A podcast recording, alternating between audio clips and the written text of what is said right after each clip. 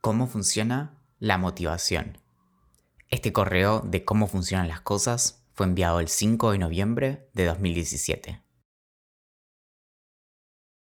La dificultad para escapar al campo gravitatorio de la cama cuando tenemos que levantarnos para ir a trabajar no es ninguna originalidad de nuestra época. Ya en el siglo III, Marco Aurelio, emperador, estoico y una suerte de escritor de autoayuda adelantado a su época, daba su propia recomendación en una de sus meditaciones. Al amanecer, cuando te cueste levantarte, dite, ¿debo ir a trabajar? ¿Qué es lo propio de los humanos? ¿O acaso te han creado para que te quedaras bajo el calor de las sábanas? Es posible que nos agarre la tentación de responder, todavía con los ojos pegoteados, sí, me crearon para quedarme entre las sábanas. Soy un pastelito horneado de canela.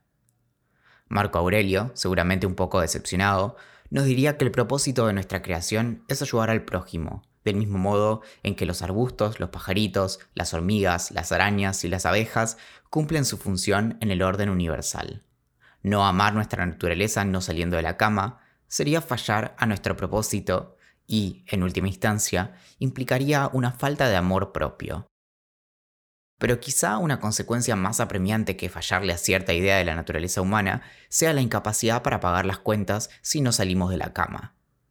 Como dice aquella canción de 21 Pilots, Wake up, you need to make money, que se traduce en algo así como metele, hay que agarrar la pala.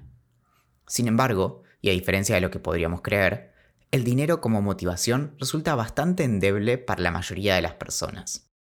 Esta es la tesis que mueve a Daniel Pink en su libro Drive, The Surprising Truth About What Motivates Us de 2009. En él identifica tres factores que aumentarían no solo nuestra productividad, sino también nuestra satisfacción. La autonomía, esto es, el deseo de resolver desafíos por cuenta propia, el perfeccionamiento, es decir, el deseo de mejorar en lo que hacemos, y el propósito, es decir, el deseo de hacer algo significativo.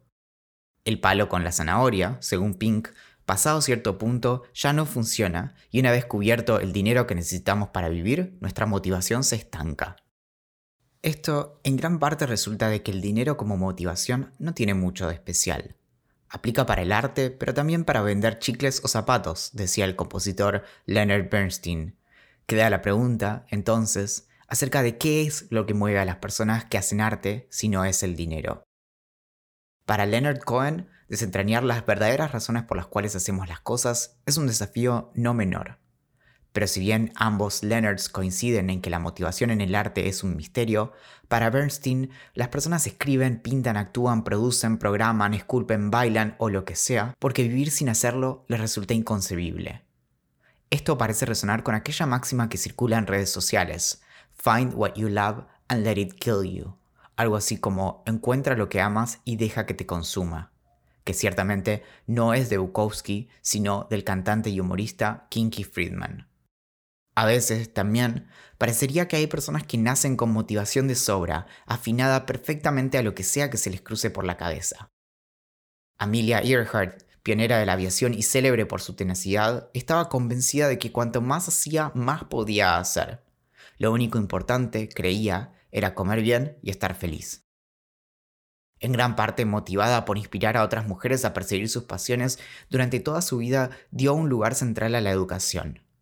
En una de sus giras por universidades le recomendó a un auditorio colmado, si de repente se encuentran siendo la primera mujer que quiere ir en cierta dirección, ¿qué importa? Denle para adelante, y hasta podría resultar divertido. Para mí, la diversión es indispensable al trabajo. Este humor, que Amelia insinúa, encuentra también eco en las palabras de Viktor Frankl.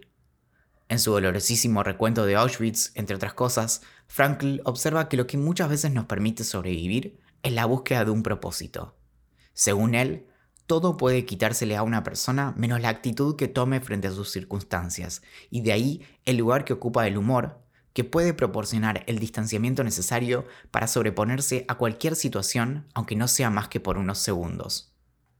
En una de sus célebres conversaciones con su amigo y discípulo Johann Peter Eckermann, en 1824, Goethe le señala que uno debe ser algo para poder hacer algo. A lo que se refería es a que toda mente creadora es, por así decirlo, un eslabón en la gran cadena de la cultura. Esto es, Nada se crea de la nada, sino que siempre heredamos la cultura que nos precede. En una de las piezas audiovisuales más hermosas alguna vez creadas, el maravilloso diseñador Saul Bass, su esposa Elaine y el guionista Mayo Simon se preguntan por qué es que las personas creamos.